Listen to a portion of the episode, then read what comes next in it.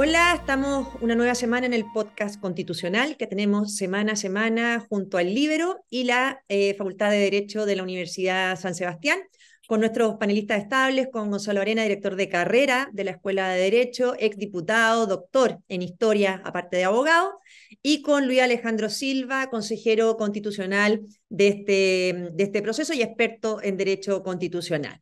Hoy día, obviamente, que vamos a tocar desde el punto de vista constitucional y del debate constituyente lo que está pasando. Hemos visto, ¿no es cierto?, en estos días millonarios recursos públicos traspasados a fundaciones de una coalición política por funcionarios de las mismas coaliciones y vinculados todos en estas mismas coaliciones. O sea, al final quedándose la plata entre los mismos. ¿Se imaginan cómo sería fiscalizar sin libertad de expresión y sin prensa libre, fue el tema que hablamos, ¿no es cierto?, la semana pasada. Una comisión, a lo mejor contra la desinformación, hubiera dicho que la primera denuncia es mentira y el tema hubiera quedado enterrado. Por eso es tan importante la libertad de expresión.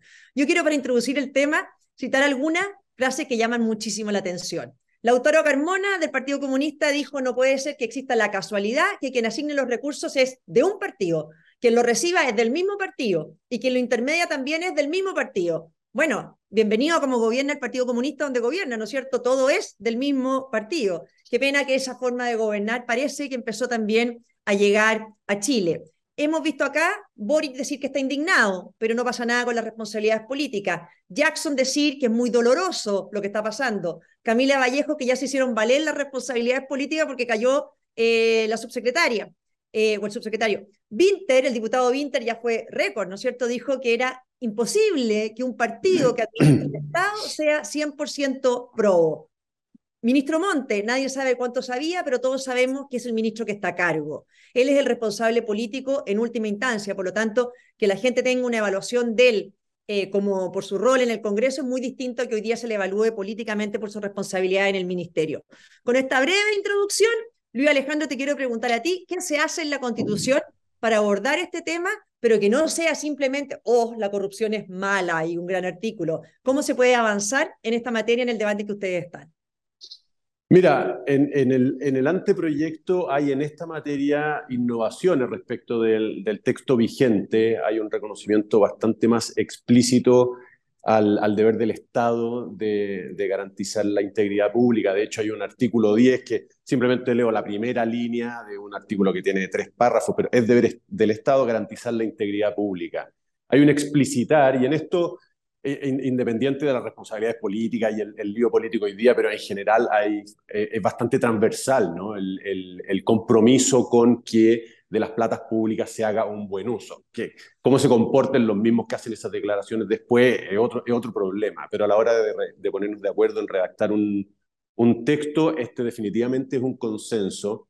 Se pueden fortalecer también desde la Constitución, yo ahí no sé decir si en el anteproyecto ha ocurrido eh, las eh, atribuciones de la Contraloría General de la República, eh, en su momento se discutió, es una cuestión completamente, o sea, no sé si completamente accesoria, pero se discutió, no quedó en el anteproyecto, la creación de un consejo que acompaña al, al Contralor en el ejercicio de sus, de sus eh, atribuciones, cosa que no quedó, en cambio sí quedó, por ejemplo, respecto del, del Ministerio Público, si no me equivoco. Pero lamentablemente, Marcela, yo creo que, y lo discutíamos respecto del terrorismo en su momento, lamentablemente eh, lo que puede ofrecer una constitución para evitar que esto ocurra, al final es poco, es poco. Hay obviamente un, un desarrollo legislativo, a nivel legislativo, que hace la bajada de estas definiciones constitucionales, y es importante, obviamente una bajada administrativa, a nivel reglamentario, está la jurisprudencia de la Contraloría, que también es importante, están las competencias materiales, vamos a decirlo así, las capacidades materiales de los órganos fiscalizadores para prevenir o sancionar cuando esto ocurre. Pero al final, y esto yo lo digo siempre respecto de todo, ¿no? no hay ninguna constitución que pueda impedir el mal uso de la libertad, ni una. Porque las constituciones, por lo menos las que estamos redactando, las que a mí me importan, siempre eh, parten de la base de resguardar la libertad de las personas. Y eso implica asumir el costo de un mal uso de la libertad. Evidentemente que esto no estoy diciendo que, mira, ah, porque usó mal su libertad, pero nos comprometimos con la libertad, no hay sanción. No, no, tiene que haber sanciones severas y en eso obviamente la legislación puede avanzar y la constitución también. Cierro con esto, Marcela, para no ponerme latero, pero una innovación que a mí me encantaría introducir en, en la Constitución, también lo he repetido muchas veces, es un reconocimiento explícito a la fe pública como un bien esencial para la convivencia. Es decir, el daño que le hace eh, una situación como esta a, la confianza ciudadana en el modo en cómo se distribuyen las plata entre las fundaciones, en el uso que se hace de los recursos que se recaudan por la vía de los impuestos, etcétera, etcétera, es enorme, es enorme. Decir, el tejido social, o, decir, que un poco ciútica quizás esa expresión, pero la, confianza o el respaldo ciudadano que es inherente a una acción eficaz por parte de quienes nos gobiernan, se ve minada, ¿no? se debilita a consecuencia de estos hechos. Por lo tanto, un reconocimiento constitucional a esta condición básica para que la convivencia social sea viable, a mí hoy día me parece interesante, y añadirle una, una, una especie de colofón que diga, mire, la traición a la fe pública, es decir, abusar de la confianza que han puesto en ustedes, esa cuestión merece sanciones muy severas porque está dándole bajo la línea de flotación a este buque que es la sociedad chilena. Oye, Gonzalo, y para evitar esto de que al final uno, uno tiende a ver que aquí hay una, un esfuerzo de la coalición de gobierno como por generalizar todas las fundaciones, aquí tenemos un problema de cómo se traspasa plata a las fundaciones, bueno, y eso al final termina en que entonces, si todos son responsables, nadie es responsable de nada, o lo vemos discutiendo de que la delegación de facultades del ministro Montes los Ceremi. Si el problema no es la delegación, el problema es que se roben la plata después de delegar, ¿ah? y ahí tiene que seguir, ¿no cierto?, la responsabilidad administrativa. Entonces, eh, ¿qué harías tú o cómo, cómo fortalecerías un poco las herramientas en esto? Pero como dijo Luis Alejandro, eh, es difícil que una constitución pueda regular, ¿no es cierto?, el uso de la libertad. Y ahí yo me acordaba de eh, Enrique Maquiver en su, en su notable discurso el año 1900 cuando hablaba de la crisis moral de la República, que Chile estaba mucho mejor que antes, con mucho más plata, con mucho más leyes, con mucho más recursos, pero estábamos en el fondo, estábamos mal porque no existía en los funcionarios públicos ese sentido del deber, ese sentido de amor a la patria, a las instituciones, eh, a la moralidad pública en el fondo. Y yo creo que ahí hay un tema importante porque mucho de esto se juega con el ejemplo. Entonces, como tú decías, Marcela, cuando no hay responsabilidades políticas, entonces el que está más arriba no, no tiene que dar ejemplo de nada, simplemente, ¿no es cierto?, tienen que tratar de politizar el tema y mostrar su caso como que es un ataque político. Y eso le hace muy mal a toda la institucionalidad, le hace mal también a los dirigentes políticos que sí quieren dar testimonio de asumir responsabilidad y hacer cosas bien hechas.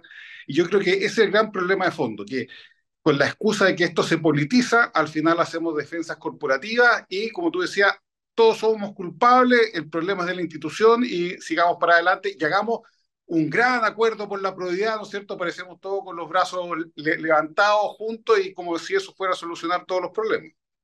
Exacto, yo creo que ahí, y lo que dices tú, se está dañando al funcionario pro, a la fundación que hace la pega, etcétera, al no asumirse la responsabilidad. A mí me llama mucho la atención, ¿no es cierto? El presidente Boric, de nuevo, o sea, se manifiesta indignado, pero hoy día lo vimos blindando a las autoridades, etcétera. O sea, aquí eh, la verdad que hay mucha, hay mucha confusión. Respecto a la Contraloría, tú algo dijiste, Luis Alejandro, eh, no sé si se puede hacer algo más. Vimos la Contraloría paralizar, ¿no es cierto?, los decretos de, de toma de razón eh, de los traspasos de plata a, a fundaciones Claro, porque en el fondo solamente se toma razón, para que la gente entienda, los decretos por sobre, o sea, los traspasos por sobre un cierto monto. Bajo, bajo ese monto no, no requieren trámite de toma razón. Pero ¿qué hace muchas veces el sistema? Fracciona los pagos para evadir a la Contraloría. ¿Qué les parece a ustedes, así en breve, la medida que tomó el Contralor en estos días?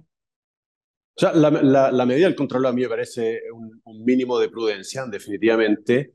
Pero quería, quería, si me lo permites, Marcela, terminar de desarrollar la, respuesta de Gonzalo y la tuya propia, porque con lo que ha pasado, ¿cierto? Se daña la confianza en las fundaciones, se daña la confianza en los políticos. Hay otro bien que resulta dañado y que es tremendamente sensible en la discusión constitucional, que es la colaboración entre el Estado y los particulares.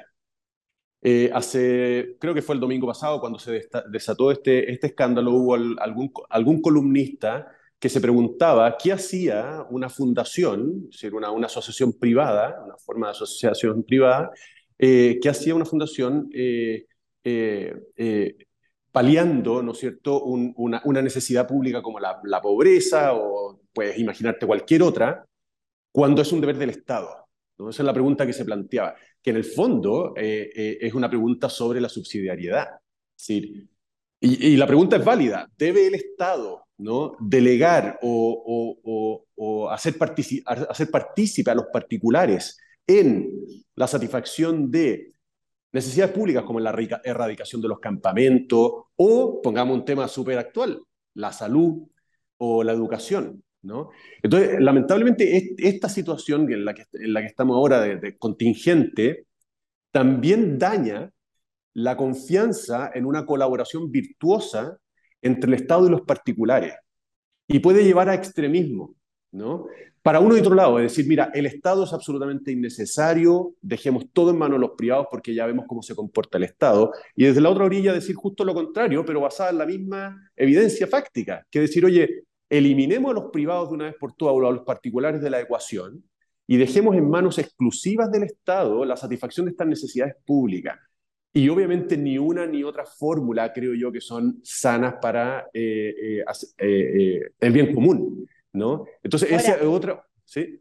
Sí, ahí yo creo que para precisar, porque también fue la eh, Paulina Odanovich, creo que también abordó ese, ese tema, aquí lo que hay, hay un abuso desde el Estado, de funcionarios que estaban en el ministerio, te fijas, eh, favoreciendo a fundaciones de su coalición política. Entonces, el abuso es del Estado, no de la, es como que viene desde el, desde el desfalco de platas del Estado, porque tiene a los funcionarios enquistados ahí, de la misma coalición que están haciéndole el favor a estas fundaciones, ¿no?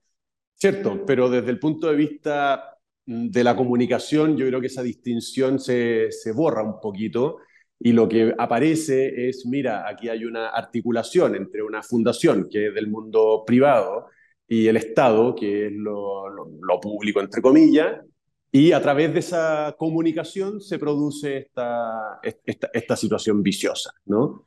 Eh, el hecho de que unos y otros hayan pertenecido a tal o cual partido político, hayan estado asociados a no sé quién, yo a no sé cuánto, que hoy día autoridad, etcétera, creo que son cosas que el gran público no va a terminar de asimilar.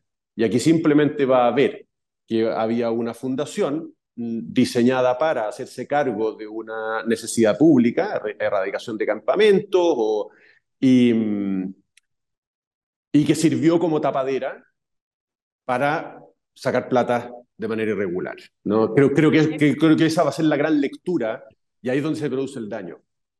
Está bien, pero yo ido discrepo, porque es una fundación de dirigentes de un partido político asociados con funcionarios del mismo partido político en ese ministerio de los mismos para pasarle plata a los mismos, y incluso estamos en discusión ahora de las platas políticas. Gonzalo, ¿cómo lo ves tú el tema de Contraloría y estas otras vertientes?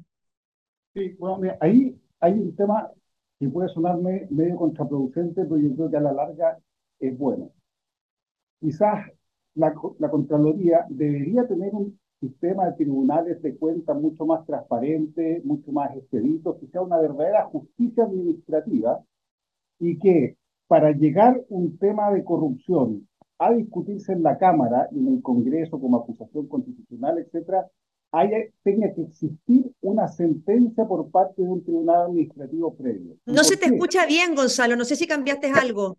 ¿Sí? ¿Ahí sí? Ahí sí, ahí sí. Entonces, que eh, exista un tribunal especial o tribunales especiales de la Contraloría, como los tribunales de cuenta, etcétera, pero que sean transparentes, rápidos, etcétera, que hagan obligatorio que alguien sea condenado primero para después hacer valer las responsabilidades políticas en la Cámara o en el Senado. ¿Y por qué digo esto? Porque cuando empieza el tiro el tema político y empezamos con interpelaciones eh, y acusaciones constitucionales, la defensa corporativa es de inmediato. ¿ah? Entonces hay que defender al que sea, porque si no después van a llegar contra el presidente y por lo tanto las comisiones investigadoras al final son comisiones políticas y la gente siente que no se hace nada y, no queda nada limpio, sino que solamente aprovechar 30 segundos de cuña para decir algo. En cambio, si hay un proceso previo administrativo especializado que diga, este señor robó platas o este señor tiene responsabilidad administrativa, cuando ese tema lleva al Congreso, ahí ya las defensas corporativas son distintas. Ahí ya entramos a ver de verdad lo que ha ocurrido y yo creo que eso sería sano para el sistema político de que esto no siempre se entrampe en discusiones que no llevan a nada. Eso es una buena, ahí hay una propuesta, eh, Luis Alejandro, que puede ser interesante para, para analizar. ¿Cómo ves tú la vertiente también eh, del tema de la lista de platas políticas, de que esto hubieran sido también mecanismos para financiar el apruebo. Bueno, de nuevo, yo creo que lamentablemente la constitución es poco lo que puede, puede hacer, hasta donde yo sé, pero corríjanme ustedes dos, por favor. La única referencia explícita que haya a dineros y, a dineros y política tiene que ver con el financiamiento de los partidos políticos.